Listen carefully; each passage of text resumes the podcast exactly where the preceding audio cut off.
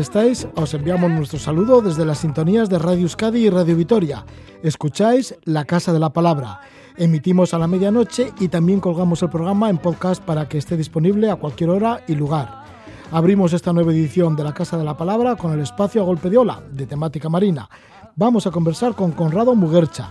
Nos presenta la exposición y el libro Sura Etaura, en donde muestra la pérdida de policromía de las embarcaciones en los puertos de pesca de la costa vasca, la paulatina desaparición de la carpintería de Ribera, la sustitución de la madera por materiales sintéticos está uniformando las embarcaciones y perdiendo su identidad y colorido. Conrado Murrecha es un veterano fotógrafo que lleva años retratando el color de los puertos. Nos lo cuenta ahora y así hablaremos de su exposición y de su libro, Tesura Etaura. Estaremos también con Suriñe Larrazábal. Nos anuncia la nueva edición del Bilbao Sur Film Festival, a celebrar en el Museum y en el Palacio Euskalduna de Bilbao desde el miércoles 19 de mayo al domingo 23 de mayo. Se proyectan más de 40 películas en relación con el surf, el skate y otros deportes. Como aperitivo estaremos también con Miguel Vivó, protagonista del corto documental Vivó Siete Vidas. A Miguel Vivó le llaman el Siete Vidas eh, porque ha sobrevivido a varios accidentes, también a enfermedades, mm, ha sido bombero durante varias décadas y corrió situaciones bastante peligrosas. También se ha visto en grandes apuros con el parapente, porque vuela mucho en parapente, y además en Camboya, cuando estaba circulando en moto, pues se cayó, dio varias vueltas y por poco no lo cuenta. Pero sí, nos lo va a contar y estaremos con Miguel Vivó, que además nos va a relatar una navegación por el Mediterráneo en un velero de 8 metros y medio de eslora. El documental Vivo Siete Vidas pues también se pasa en el Bilbao Sur Film Festival, así que vamos a anunciar este festival, estaremos con nuestros protagonistas, pero para empezar estamos con la sección a golpe de ola y nos espera Conrado Mugarcha.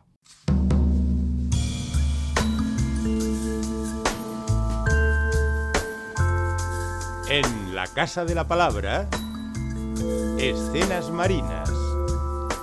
A golpe de ola.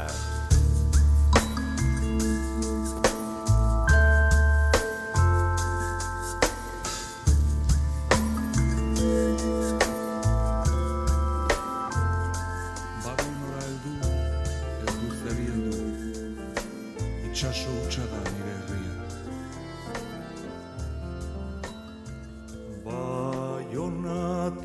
bilbora Itxaso errea Putzu honek ez du itioko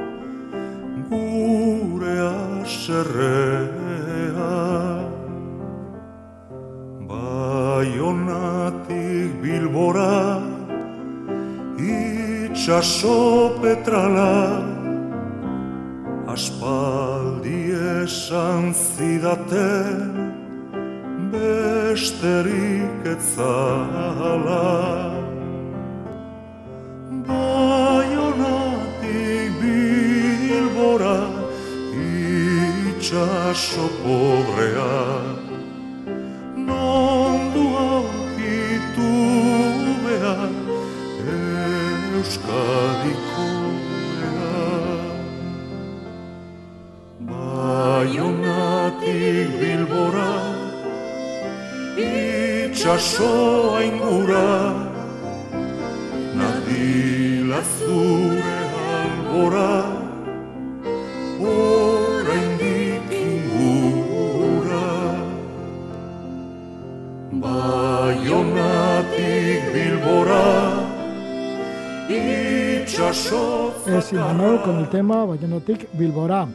Y esto nos lleva a hablar de un libro que lleva el título de Sura Etaura, Madera y Agua. Es un proyecto fotográfico literario compuesto de una exposición y un libro. Está dirigido por Conrado Muguercha, aficionado a la fotografía desde hace ya 45 años. Conrado nació en Ibar en el año 1955, reside en Algorta, compartió con el fotógrafo Pedro Zarrabetia dos libros anteriores, uno de ellos titulado Hecho Fotografía, en donde también firmaba Marieli Zorriqueta, y también el libro Vizcaya Costa, publicado en el año 2000. Conrado tiene un importante archivo fotográfico sobre puertos y barcos y en Sura de Tauro pues se lamenta de un mundo que se pierde. Muestra fotografías cuando todavía estaba muy presente y viva la combinación de colores, tanto en la madera y el hierro, en los botes, en los bateles, en las chalupas, en las merluceras, motoras, gasolinos, pesqueros, también como en la piedra de los muelles, ¿no? Todo el colorido que hay y se va mostrando en este libro de Sura Etaura, que también es una exposición. Le damos la bienvenida a Conrado Mugercha. Gabón, Conrado. Hola, Gabón, Roger. Bien, ¿qué consecuencias tiene la desaparición de la policromía de los puertos pesqueros? Porque de esto te lamentas en el libro. Sí, eso digamos que es lo, más directo, lo más visual. Eh, es consecuencia de, la sustitución de la madera por el poliéster. En la medida en que desaparece la madera de los puertos de, pesca, eso que yo he llamado la, deforestación de los puertos de pesca, pues y se sustituye por el poliéster, eh, mm, se produce una, una, desde luego, una transformación en el paisaje pero se produce también más de una pérdida. Eh, la transformación en el paisaje diríamos pues que es eh, desde luego esa pérdida del color, porque el poliéster no se trata como, la madera y, eh, y hay pérdidas, además de esa pérdida cromática, pues desde luego se pierde todo lo que es el oficio de carpintero de Ribera. ¿eh? lo cual pues eh, era, un, era un modo de vida, era una profesión, un oficio pues que, tiene un gran impacto en, los pueblos costeros. ¿Cómo devocadores eran estos puertos antes de la llegada de los materiales sintéticos en la construcción naval? ¿Cómo fotografiabais por aquel entonces Pedro Zarrabeitia y tú pues, el libro de Vizcaya Costa, que ahora también pues, deriva en este Sura y Taura? bueno, pues como, fotógrafos y con, pretensiones de, hacer fotografía artística, los puertos pesqueros siempre han sido un, entorno absolutamente privilegiado, ¿no? Eh, pues por, todas esas texturas en la madera, por, todos los colores, eh, por todo ese ambiente marino, por los, la herrumbre en, las, en los elementos de hierro, eh, por las pinturas en, las paredes de los astilleros. Como digo, es un, es un entorno precioso para, para, eh, digamos, cultivar la creatividad. Y como fotógrafos, desde luego, tanto Pedro como yo, que, prácticamente siempre hemos trabajado el color, pues, en fin, era un, filón el poder hacer fotografía en los puertos pesqueros. ¿Cuáles eran los colores dominantes en estos puertos vascos? ¿Cuál era la combinación de estos colores? Bueno, los, los colores, eh, como, como, también lo, refleja el libro y como, como lo incide también en el tema Jesús Mari Lazcano en el libro, eh, los colores predominantes en los puertos vascos han sido el rojo, el verde y el azul combinado con el, con el negro, a veces en el casco de las embarcaciones, combinado con, el blanco en, otros elementos de las embarcaciones, pero básicamente esos tres colores nos definen eh, como, como, pueblo en, en, nuestras embarcaciones, ¿no? El rojo, el verde y el azul. Son un reflejo también este, este colorido que había en los puertos de una manera de entender la vida y del oficio del marino. Pues seguramente. Eh, lo cierto es que los colores de las embarcaciones, como, sus nombres o como otra serie de elementos, como las formas, pues son, son características propias de las embarcaciones en, cualquier lugar del mundo, ¿verdad?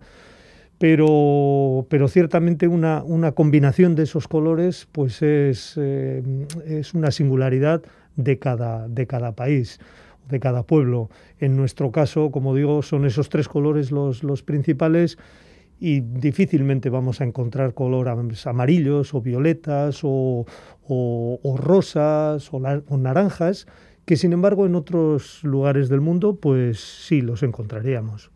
¿Qué se ha opuesto la polotina desaparición de la carpintería de Rivera, de esos pequeños astilleros artesanales? Pues desde luego la desaparición de un oficio, diría yo que como, como aspecto más importante. Y luego como, como efecto visual y como transformación del paisaje, desde luego una, una pérdida de lo que es la, la, policromía de los puertos. Los puertos que eran un, los puertos pesqueros, que eran eh, un auténtico lienzo de, de colores, pues se han ido convirtiendo paulatinamente en, lienzos en blanco. ¿eh?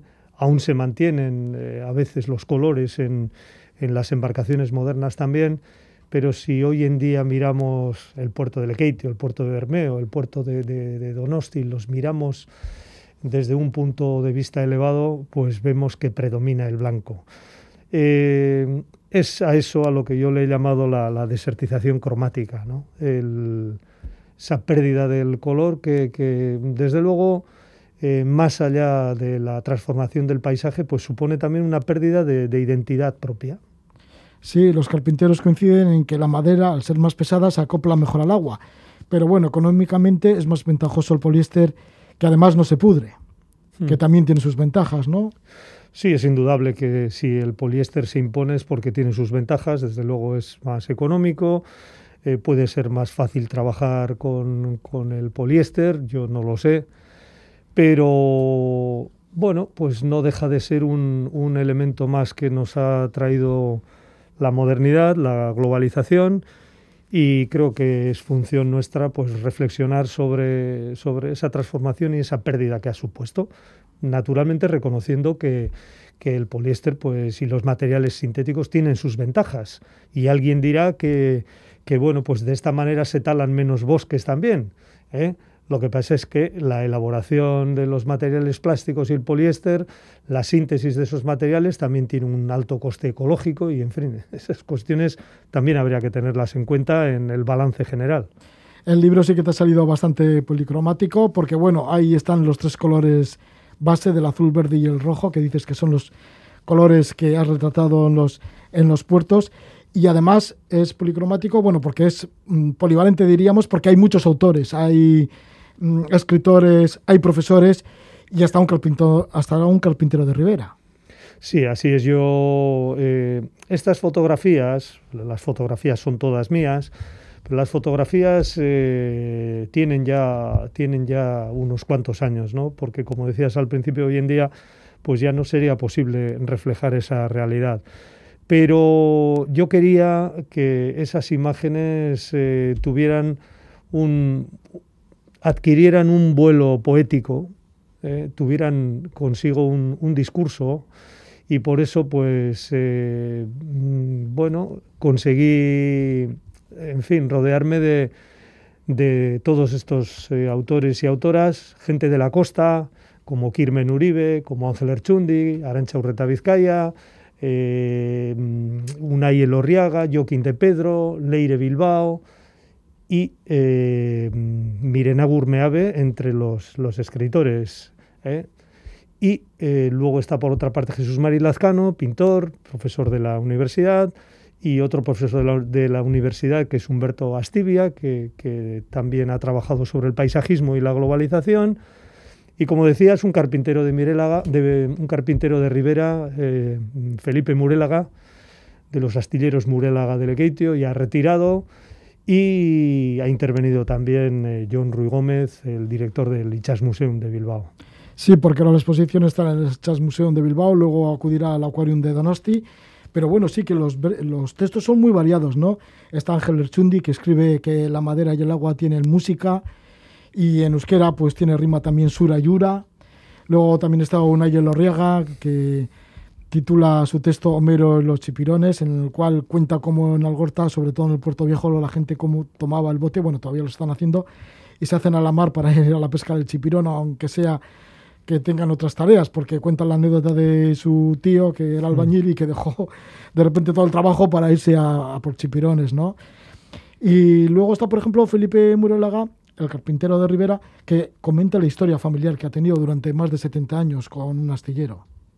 Sí, eh, y además, eh, eh, ciertamente Felipe ha vivido la, época de oro, la edad de oro de la carpintería de Rivera, pues hacia mediados del siglo pasado. Y claro, él cuenta cómo en su astillero, que, que Astilleros Murélaga, que era pues de los pequeños, pero había 18 personas trabajando. Eh, cuenta que al año botaban tres vapores de veintitantos metros. Eh, cuenta cómo entre, entre dos de ellos tiraban abajo un eucalipto de 30 metros para poder hacer la quilla en una sola pieza. Bueno, pues eh, sí, pues es esa, esa época que desde luego pues ya queda para el recuerdo.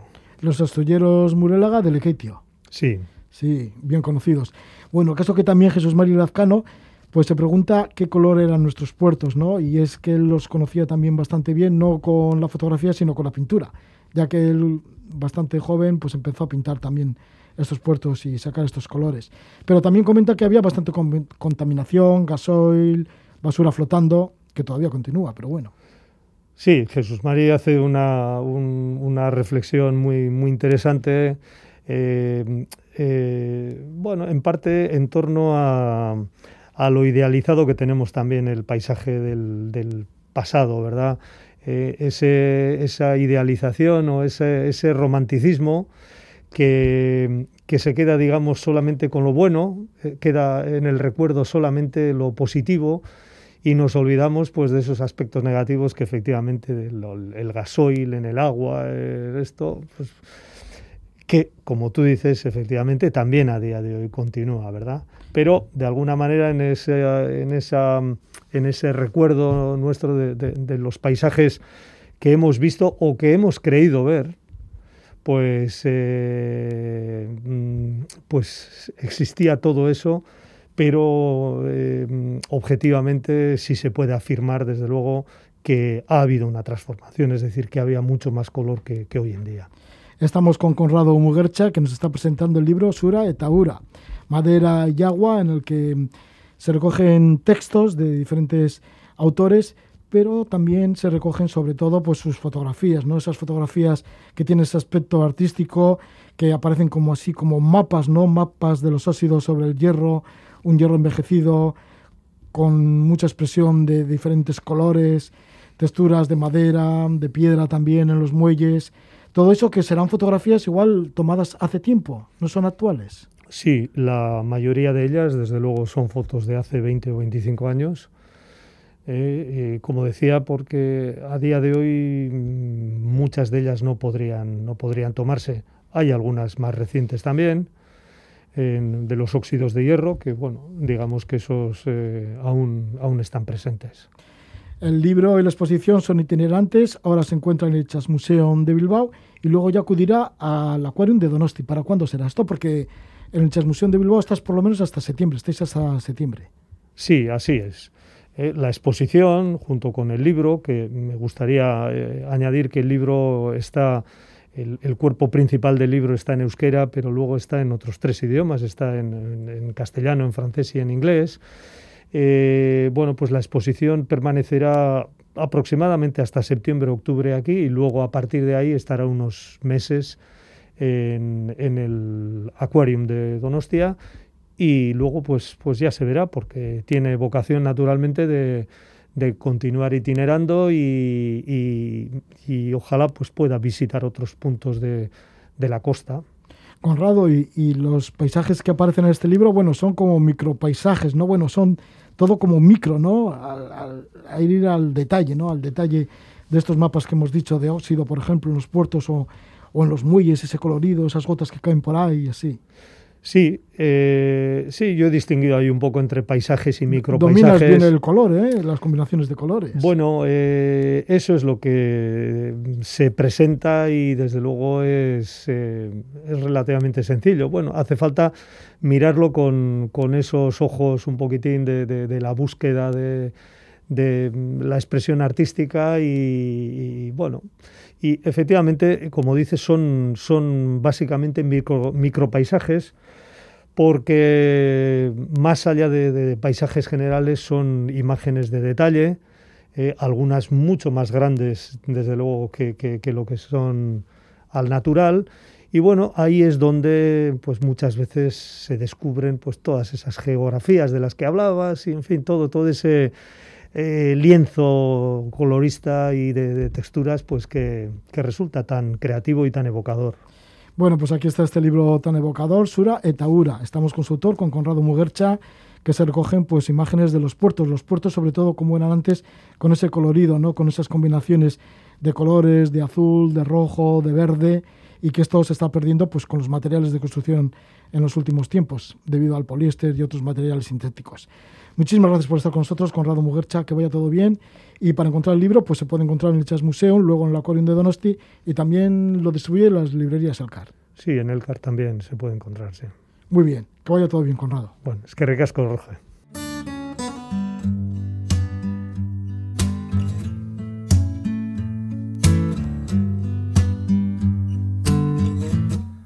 Fragments on the sea Birds of prey above All that lies beneath no longer what it was. It changed. Why can't we relate shadows from the deep? The thoughts we're afraid of, secrets that we keep. The surface of our love and hate. why can't we relate with ourselves, with what we open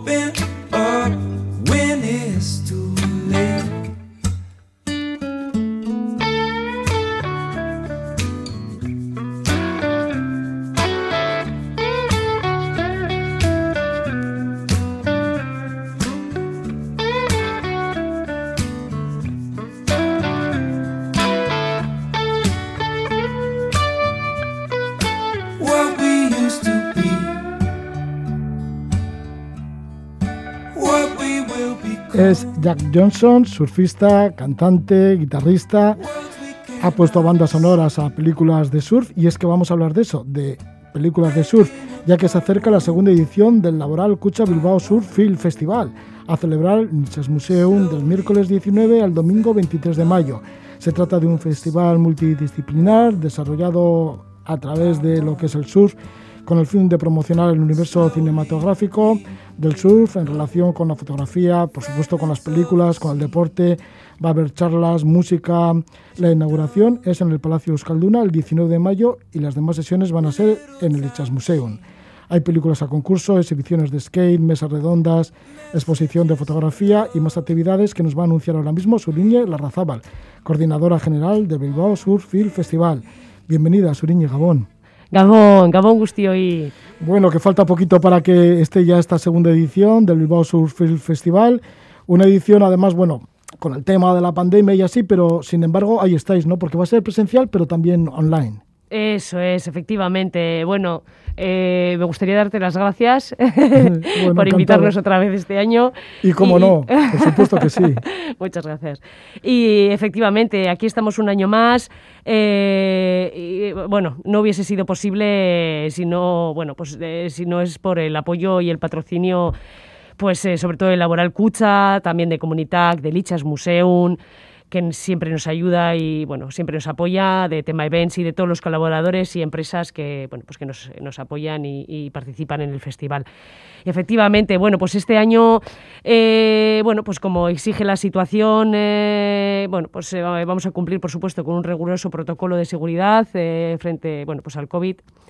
Y además, no, bueno, pues nos hemos adaptado a la situación con la programación eh, en la plataforma Filming y además eh, las actividades se podrán seguir eh, a través de streaming.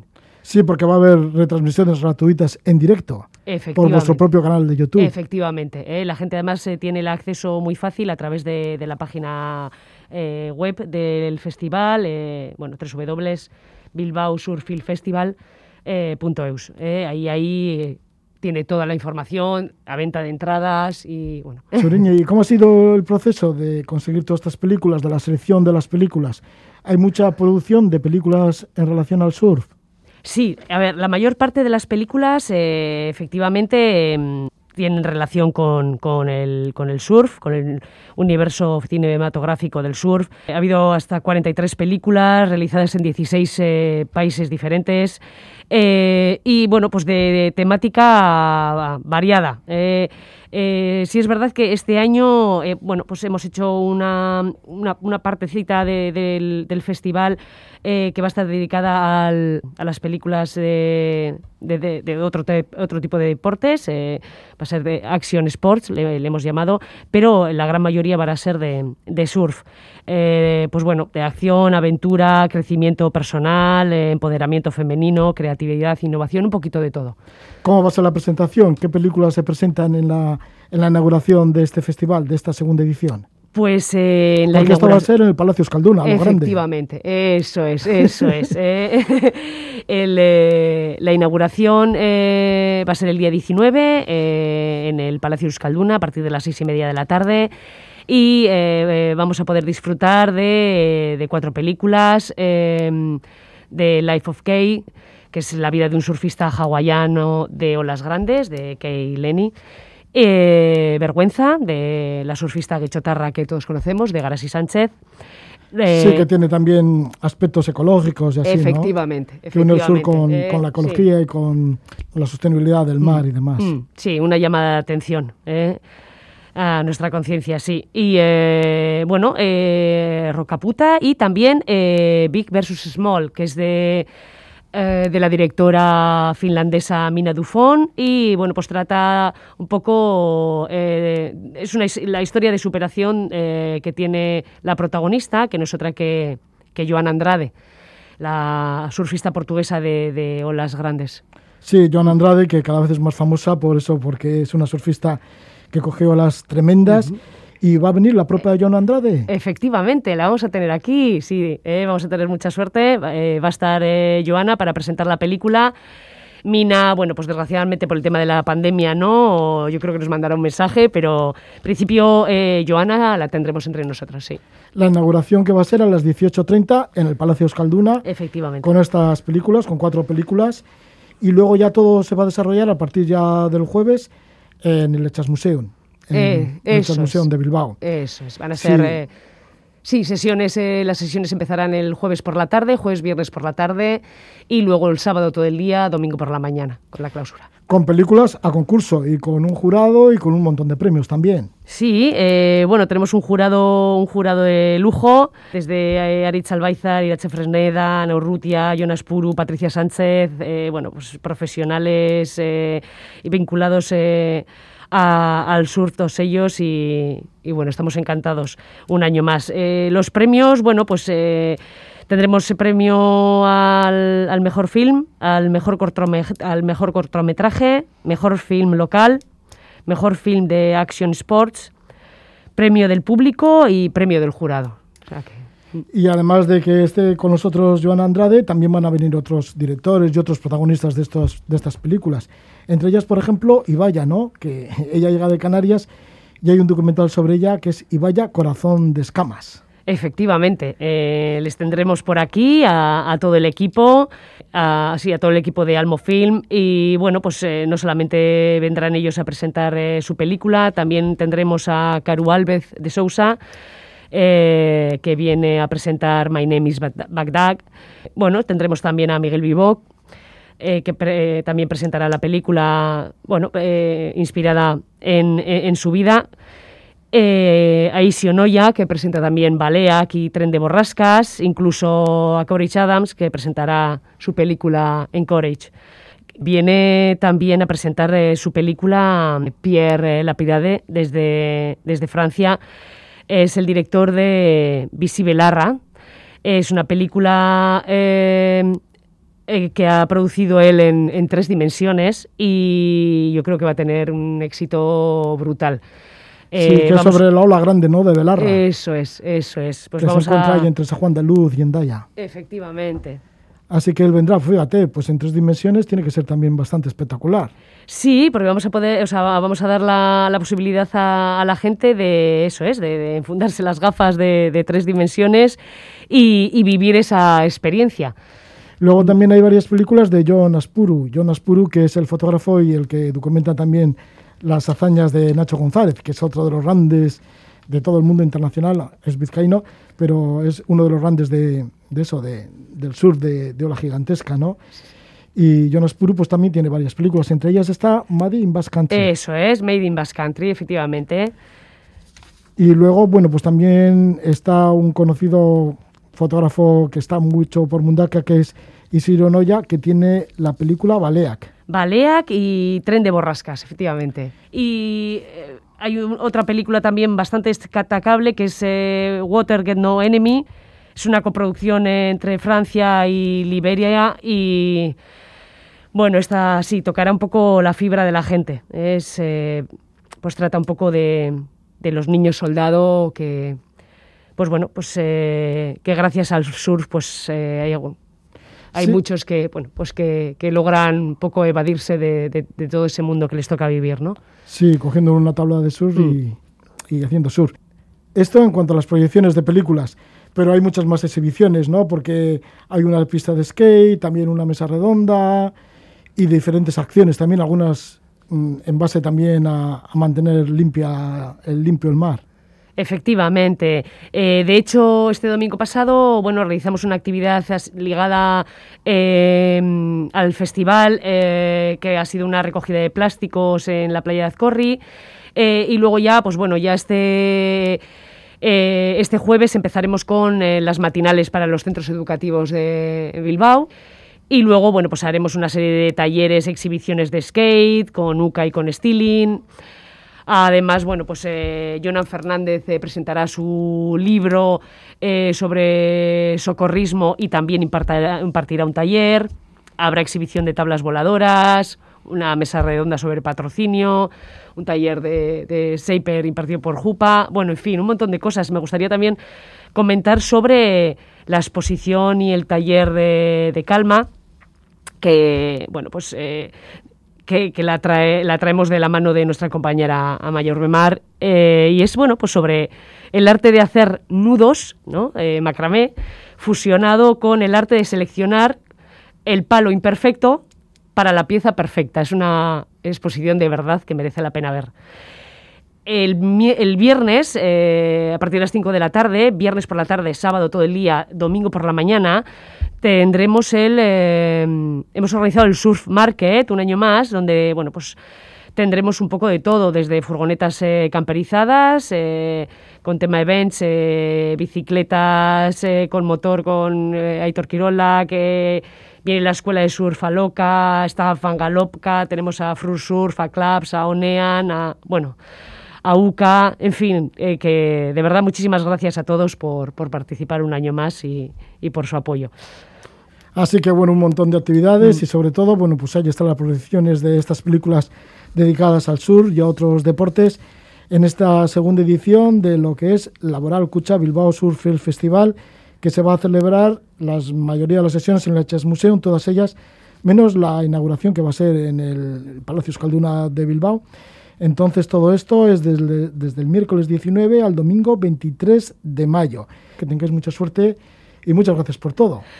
Muchísimas gracias a, vosotros, de verdad, eh, un año más por, por acogernos en vuestra casa. Sí, mira, y ahora le acogemos también aquí en este programa, en la Casa de la Palabra, a Miguel Vivó, que es uno de los protagonistas de uno de los documentales, ese que se titula Vivó Siete Vidas. Y nos va a comentar un poquito en qué va a consistir la película y sobre todo esa, esa vida tan intensa que lleva haciendo un montón de deportes desde hace muchísimos años bueno, pues muchas gracias. Muchísimas gracias, de verdad. Y nada, eh, que sepáis que hemos preparado y organizado el festival con mucho cariño y que os esperamos a todos.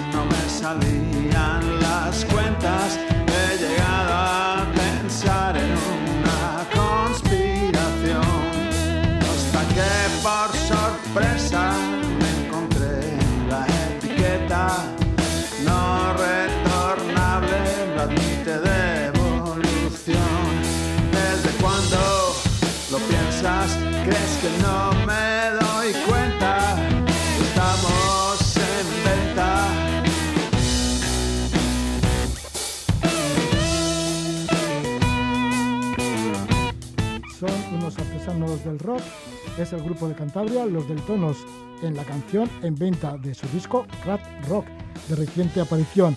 Y estamos con Miguel Vivó, una persona que ha llevado una vida entera de aventuras y tiene 74 años. Diremos pues que se crió en un orfanato en León, con 19 años se casó en Cantabria, vino a Bilbao a trabajar de camarero y se quedó aquí con nosotros para siempre. Eh, fue bombero, estuvo en el cuerpo de bomberos durante cuatro décadas, se jubiló a los 62 años y desde entonces pues ha intensificado todavía mucho más sus aventuras por el mundo. En el año 2011 se separó de su mujer, desde entonces pues sus aventuras han sido vividas de pleno. Primero hizo el Camino de Santiago, llegaron otros caminos de Santiago, bastantes más. Luego pues ha estado navegando en un velero, el Aisea Lore, eh, un velero en el que partió el 4 de abril del puerto de Calpe en Alicante hacia el mar Egeo en Grecia, una navegación de siete meses y medio, regresando al puerto deportivo de Guecho. Además, en el año 2019 dio la vuelta a España en bicicleta, en una bicicleta eléctrica, con la que hizo más de 4.000 kilómetros. Le damos la bienvenida a Miguel Vivó. Muy buenas noches, Miguel. Gabón. Buenas noches, Jorge. Bien, pues Miguel, que este jueves 20 de mayo a las 7 de la tarde se estrena un corto documental en el que aparece tu biografía. Esa biografía de aventuras lleva el título de Señor Vivó. Sí. Y ahí está la proyección de este corto en el Museo Marítimo de Bilbao. Efectivamente. El día 20 no se estrenó, puesto que se estrenó el año pasado, en septiembre, en el- la Casa de Cultura de Sopelana, pero ahora se vuelve a reponer aquí en Bilbao. Sí, tu vida de aventuras que ha combinado todo, ¿no? Desde el montañismo, el barranquismo, la escalada, el ciclismo, el buceo y también la navegación. ¿Cómo has acaparado tantos, tantos deportes, algunos de riesgo? No, porque bueno, yo por curiosidad, ya- yo por ejemplo ahora estoy pendiente de otro que estoy, le tengo que echar una bronca buena a un compañero, a un amigo, porque quiero hacer salto base y no, me, siempre dice, te voy a llevar, te voy a llevar, que un día vamos a ir a Francia y lo hacemos, y, pero no me acaba de llevar. Pero es que yo todo lo que veo, todo lo quiero probar, todo lo que es riesgo, me ha gustado probarlo. Ya, Y pero no hagas salto base, que eso sí que es peligroso, ¿eh? Él, El salto base, que sí, es muy sí, peligroso. claro, que es peligroso. Yo de hecho tengo unos amigos que se mataron. Pues Eh, entonces no lo hagas. No, pero no tiene que ver. A ver, ellos practicaban el salto base, pero luego hacían con traje de este de alas y les gustaba hacer eh, esto, ¿cómo se dice? Mm, Filigranas. Sí, filigranas en el aire, ir muy, muy pegados a las laderas. Pues, pues como se ven reportajes por ahí, cuanto más difícil lo hacen, pues más les, les gusta. Y de hecho se mataron. Uno era muy conocido por toda la gente, que era este el, el famoso Bulldog. Sí, sí, sí, desde ¿Eh? luego, que Eh, es muy conocido. Efectivamente, este se mató y al año siguiente, en la conmemoración de, de su muerte, en el Yelmo, en Jaén, se mató Dario Barrio, el cocinero, que también eh, conoce mucha gente porque sale en un programa de televisión. Ya, y tú en Extremadura también te la juegas, ¿no? Ese también se mató y además lo rodé yo, o sea, lo filmé yo. La muerte del el golpe con un, lo, lo filmé yo con un vídeo y es el que salió en, en todos los medios de comunicación, el que había filmado yo. Vaya, y bueno, sí. pues gente querida, ¿no? Pero sí, tú también, también te lo has jugado, ¿no? Con el parapente. Sí, sí, yo con el parapente estuve a punto de, de matarme una de las veces y gracias a la tecnología que tenemos hoy día, que llevamos un móvil y el- gracias al móvil pude llamar al 112, me mandaron un helicóptero y hablando con el piloto le coloqué encima de mí. Porque yo le oía, pero no, no, no le veía, estaba boca abajo, me había puesto yo precisamente así, porque sabía que si no podía perder conocimiento. Bueno, a mí yo todo lo que he aprendido en bomberos lo tuve que practicar en ese momento. Sí, bueno, ya estás, Eh, ya has aprendido mucho en bomberos durante cuatro décadas para claro, luego claro, enfrentarte a muchos problemas en la Sí, vida. sí. Y bueno, la vida y en las aventuras, porque esto te sucedió este, esta caída en parapente en la sierra de Montánchez, en Cáceres. Luego también has tenido algún aterrizaje forzoso en la Galea. Sí, en la Galea, en la, un día también que salimos a volar y bueno, las condiciones no eran muy buenas, estaba el viento cruzado, tuve esto y al ver que me iba a ir a la playa porque no, no remontaba la ladera, pues quise aterrizar en, en, en un llanito que había y bueno, y, y al final empecé a resbalar para abajo y se quedó colgado el parapente y bueno, y me rescataron los bomberos de la Diputación cuando me iba a haber rescatado un compañero, un amigo que estaba volando conmigo, que trabaja, que trabaja en trabajos verticales, el, el, es especialista, y él me iba a hacer el rescate, pero pues, había tanta gente, era un domingo, y, y llegaron bomberos, la ambulancia, llegó todo Dios allí. ¿Y por qué has tenido estos accidentes? En no. parapente cuando eres gran experto también en vuelo de parapente. Sí, bueno, yo, yo claro, yo llevo años volando y, y he tenido estos dos, uno, una, uno por no haber hecho las cosas como debía haber hecho, que es el, el accidente grave. Yo, si, si, yo en ese momento hubiera aterrizado donde aterrizaron los demás fuera del pueblo, pues, pero porque cabezón, por querer ir al lado de mi furgoneta, pues ves por lo que me pasó. Era entrar en un sitio más justo, despacio, donde había unos árboles que me podían matar turbulencias, o sea, y fue por lo que tuve el accidente. Si no, el parapente es un, un deporte muy seguro. Si lo haces cuando debes y como debes, es muy difícil que haya accidentes. El mar también te llama porque has navegado en la Isla Lore, que viene a ser como Flor del Viento, y ahí has estado junto con Javier Gómez de Segura, un compañero que también vuela en parapente, sí. que os decidisteis, pues vamos a navegar y nos vamos sí, hacia él, el Mediterráneo, sí, hacia, él, él hacia hacía, el Egeo, ¿no? En Grecia. En, sí, hasta Grecia. Él hacía, él con su velero eh, hacía regatas por aquí y lo máximo que había ido navegando era las Rías Bajas de Galicia. Y, pero él cuando tenía previsto, él metido en la cabeza que cuando se jubilase quería hacer un viaje largo. Y justo se jubiló y lo comentamos, nos juntamos unos cuantos y yo dije, a mí apúntame para toda la travesía, porque si van a apuntar, yo voy en estas fechas, yo voy en estas otras, yo dije, yo voy contigo todo, y hicimos la travesía juntos los dos, toda la travesía. ¿Y cómo fue esa navegación en la Isla Lore? Porque os tiró mucho tiempo, siete meses y medio. Sí, sí. Fue, todo el Mediterráneo. Bueno, estuvo muy, muy bien, muy entretenido. Tuvimos nuestras cosas porque siempre surgen problemas. Eh, primero tuvimos que estar en, en, en Alcudia 10 días porque eh, en el transporte del velero desde, desde aquí, desde Guecho a Calpe, pues habían dado algún golpe en, el, en, la parte baja donde va la sujeción del, del eje que del motor y, y, eso hubo que arreglarlo en Alcudia, estuvimos 10 días, tal. Y luego, pues, pues cosas de estas de mal tiempo, pero como hoy día las previsiones se pueden mirar a corto, o sea, se pueden ver a largo plazo, pues las puedes ir evitando. Y luego tuve, sí, pero fuera del agua, mientras estando en Alcudia, mientras estábamos esperando a que arreglasen el, el, esa pieza que se había estropeado, me fui un día al monte a andar y al bajar iba por la carretera y de repente un coche que venía de frente se me echó encima, me tuve que tirar a la cuneta. Y al tirarme me pegué un golpe y yo me dolía mucho y tal, pero bueno, estuve navegando, me seguía doliendo y cuando llegamos allá a Carroforte, en la isla de San Pietro, que está poco antes de llegar a, a Sicilia, no, perdón, antes de llegar a Cerdeña, pues ahí estaba yo dolorido y digo, voy a ver que me miren y tal. Me llevaron al, al hospital en Carbonia y me vieron y dicen, tienes tres costillas rotas, te tienes que quedar aquí ingresado. Estuve dos días ingresado en una clínica allí, o sea, en un hospital, en Italia. O sea, es, es, Cerdeña es Italia, allí.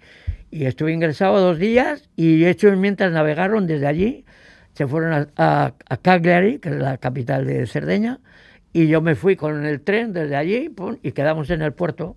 Y luego ya volví a embarcar ahí y ya seguimos la aventura. Ya con más recuperado, tal, pero bueno, estuve como 15 días con tres costillas rotas que, y haciendo todas las labores. Ellos, ellos decían, ¿cómo es posible? Tres, Sí. Rotas, bueno, ¿y cómo es el Mediterráneo? ¿Cómo se por todo el Mediterráneo? Por eso, pues... porque fuiste de Calpe a las Baleares, Cerdeña, Sicilia, a las Islas Eolias, estuvisteis también navegando por la costa de Croacia, por Corfú, entrasteis en Grecia, luego visitasteis Itaca. Itaca está en el Mar Jónico. El Mar Jónico. Es ¿no? que el Mar Jónico es un mar grande, pero tiene una zona que es muy tranquila y es muy tranquila precisamente porque está, tiene un montón de islas que hacen una especie de círculo que son Cefalonia, Ítaca, este, el Escorpios, Escorpino y Hachos, hay varias islas. Y eso hacen un cierre que permite que siempre haya viento, pero el mar esté, esté tranquilo. Todo lo que pueda venir de, de mala mar y eso lo cortan las islas. Y ahí estuvimos un mes navegando ahí en ese mar. De hecho, ahí iba cantidad de gente a alquilar barcos para navegar en, en, en, en esa zona. Es muy, muy bonita, la, la verdad. Islas preciosas, eh, lugares maravillosos. Y después del mes ya nos vinimos de vuelta otra vez recorriendo prácticamente los mismos sitios que habíamos ido yendo. Sí, Pero bueno, variamos algo. Claro, y luego dices también la vuelta a la península. Sí, luego sí, llegamos aquí, por, a- de- pasamos de las Baleares a Benidorm y luego de Benidorm ya dimos toda la vuelta hasta llegar a Guecho. Así que te convertiste, convertiste también en un, en un lobo de mar. Claro, cuando yo no pensaba, yo de, el mar conocía de trabajos submarinos que hacía, pero yo hicimos las obras del superpuerto, eh, yo he hecho varias obras, todos los puertos aquí del, País Vasco, los teníamos una empresa que nos contrataba a nosotros para hacer los trabajos submarinos. Luego yo también tuve durante años una empresa de trabajos submarinos que llevábamos el mantenimiento de dos centrales hidroeléctricas en el Ebro y, y otras dos, unas mini centrales que tenía la misma empresa, Ener, y estuvimos durante 15 años, otro compañero bombero también de la Diputación y yo. O sea, que erais bomberos, pero luego Y también. pero que en los días otros- libres teníamos otros otro- otros trabajos para Sí, hacer. otros trabajos. ¿Y luego cómo se te ha ocurrido también dar la vuelta a España en bicicleta? Pues bueno, porque... ¿Ha sido en bicicleta eléctrica? Sí, en bicicleta eléctrica, sí, porque bueno, yo ya con el accidente de parapente que tenía, eh, que ya me dejó una pierna que la tengo dormida desde entonces, porque tengo el nervio ciático de esta pierna pinzado por una vértebra que no quisieron operarme por miedo a dejarme en una silla de ruedas. Entonces, tengo ahí pinzado el nervio ciático continuo, tengo medicación, tomo morfina, tramadol varias veces al día. Y claro, en las, en las circunstancias para ir en una bicicleta, y ya con mi edad, pues dije, me compré una bicicleta eléctrica y dije, bueno, y una de las cosas, pues aparte de dar vueltas por ahí, digo, bueno, pues voy a dar la vuelta a España. Y me Sí. di la vuelta a España. Y la has dado y han sido 4.000 kilómetros. 4.280 kilómetros. 4.280 Sí, kilómetros. 4.000, Sí, porque yo marcaba todos los días las- los, los kilómetros que hacía cada día, los iba sumando y me dio 4.280. ¿Y cómo ha sido la ruta que has llevado? La que hice, Sí. Bueno, pues eh, salimos de aquí de Bilbao, eh, otra chica y yo, una, una amiga, Irache, y, y fuimos hasta Santiago de Compostela. De Santiago de Compostela bajamos a, a- Vigo, luego entramos por, por, el, por Orense, por pues, Sanabria, Orense, bajar a Benavente y luego ya toda la- lo que es la ruta de La Plata hacia Sevilla. Por todo, íbamos todo por carreteras secundarias, carretera nacional o carreteras secundarias. La carretera nacional está muy bien en la ruta de La Plata porque casi todos los vehículos van por la autovía y entonces la- lo que era la carretera nacional apenas hay tránsito. Y sin embargo tiene un muy buen arcén porque entonces empezamos con un carro, yo llevaba un carro tirado de un carro que luego eh, ella empezó a ayudarme también, porque al principio lo llevaba yo, pero oye, pues yo puedo llevar el carro, entonces nos lo turnábamos, media tapa cada uno, y así hasta que Murcia, que allí en Murcia le dieron la noticia a ella de que su padre estaba aquí, con, le estaban dando quimio, con, con cáncer y tal, y bueno, ya ya no se encontraba a gusto y alquilamos una furgoneta en, en Alcantarilla, en Murcia, y vinimos a Bilbao. La dejé aquí y yo, como tenía que volver a bajar la furgoneta otra vez para allí, preparé mi, mi, mi bicicleta con más mochilas, dejé el carro, me volví con la furgoneta en el mismo día. Salí de Bilbao, llegué a Alcantarilla, dejé la furgoneta, cogí la bici y hice 80 kilómetros hasta Santa Pola en el mismo día. Yo a partir de ahí hacía ya más kilómetros. Y hasta Barcelona y luego venir por todo el Pirineo hasta aquí, hasta Bilbao. Hasta llegar a Bilbao. Bueno, y así comple- completaste esa ruta. ¿Y en dónde dormíais? Pues bueno, eh, teníamos de todo. Eh, como llevábamos un perrito, un chihuahua de, de- de ella, en cual- no nos dejaban entrar en cualquier albergue porque no admitían perros. Entonces nosotros llevamos una tienda de campaña de dos plazas y, y siempre buscábamos dónde, dónde poner la tienda y dónde dormir. Y alguna vez sí nos dejaron en algún, en algún albergue y también en algún camping. Entramos en, en algún camping, estuvimos, pocos, y en- también en dos o tres albergues y el resto todo, todo buscándonos la vida en el campo. Pues estas son algunas de las aventuras vividas. Estamos con Miguel Vivó, tiene 74 años, ha estado cuatro décadas trabajando en el cuerpo de bomberos en Bilbao y desde entonces, bueno, y en la época de bombero también practicaba un montón de deportes y continúa, continúa con ellos y además viajando mucho. Tiene un libro con el título de Señor Vivó y también un corto documental que se va a proyectar este jueves 20 de mayo a las 7 de la tarde en el Museo Marítimo de Bilbao. Muchísimas gracias por tu visita, Miguel Vivó. Vale. Ah, Muchas gracias a ti.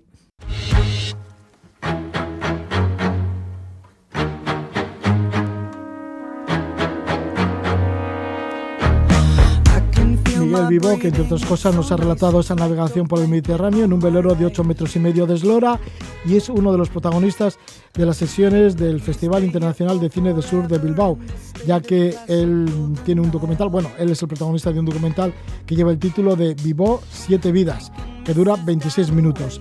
Nosotros ya nos despedimos y lo hacemos con la música de Philip Cohen Solal. Que disfrutéis muchísimo de la noche. Buen amanecer, Gabón.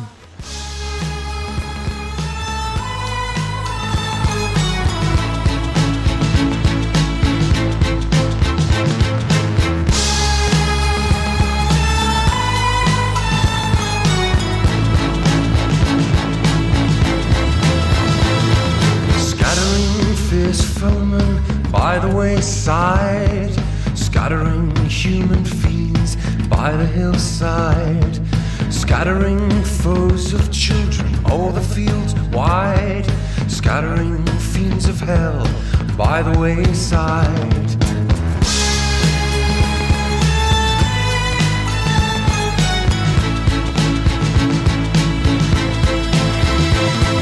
Scattering grey coats for the hoeing, scattering foemen freely sowing, scattering fiends, surely knowing, surely the Lord will send us the rain.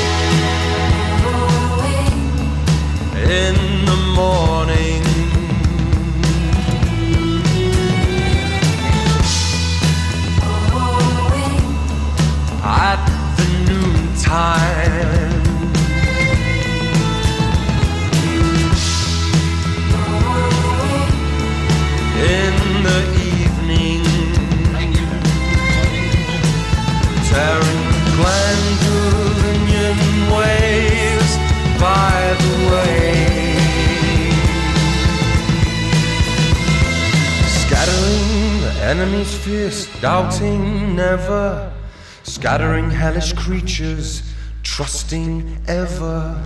Sowing the cannon storm with shell and endeavor. Trusting the Lord for victory and yield.